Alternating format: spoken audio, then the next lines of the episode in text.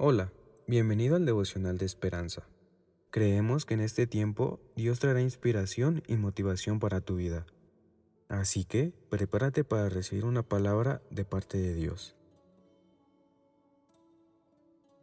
26 de noviembre. Esforzado y valiente. El Señor está contigo, varón esforzado y valiente. El autor nos dice, Tiet Eman era una joven holandesa, tímida y común y corriente, enamorada, con trabajo y disfrutando de su familia y amigos. Cuando los alemanes invadieron su país en 1940, tiempo después, Diet escribió, Cuando el peligro está a tu puerta, quieres actuar casi como un avestruz que mete la cabeza en la arena. Sin embargo, ella sintió que Dios la había llamado a arriesgar su vida para buscar dónde esconder a judíos y a otras personas perseguidas. Esta sencilla joven se convirtió en una guerrera esforzada y valiente para Dios. En la Biblia encontramos muchas historias similares en las que Dios utilizó a personajes aparentemente ineptos para servirlo. Por ejemplo, cuando el ángel del Señor abordó a Gedeón, proclamó, El Señor está contigo, varón esforzado y valiente. Sin embargo, parecía cualquier otra cosa menos eso, ya que había estado aventando granos secretamente, lejos de la mirada de los madianitas que oprimían a Israel.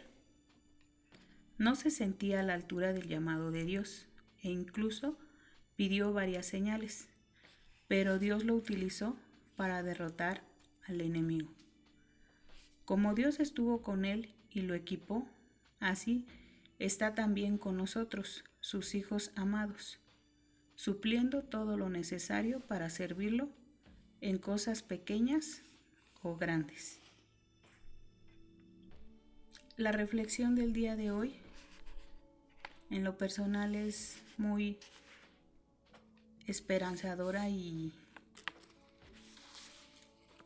y llena de ánimo porque nos dice que a veces por diferentes situaciones podemos ser miedosos o inseguros y a veces no sentirnos aptos para hacer ciertas situaciones que o ciertas tareas que a veces nos mandan a hacer, pero hoy nos recuerda Dios que así como estuvo con Gedeón, eh, Él está también con nosotros y Él es el que obra y nos capacita a través de, de su espíritu para que podamos cumplir esas tareas que Él nos encomiende. Oremos. Amado Padre, te doy muchas gracias porque confortas mi alma y porque sé que no estoy sola en ninguna tarea o en ninguna situación que tú me, me mandes hacer. Que tú nada más me dices que sea valiente y que sea esforzada, pero yo sé que tú siempre vas delante de mí.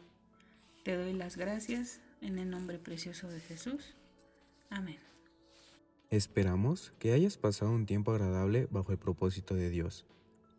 Te invitamos a que puedas compartir este podcast con tus familiares y amigos para que sea de bendición a su vida. Puedes seguirnos en Facebook, Instagram y YouTube como Esperanza Tolcayuca. Hasta mañana.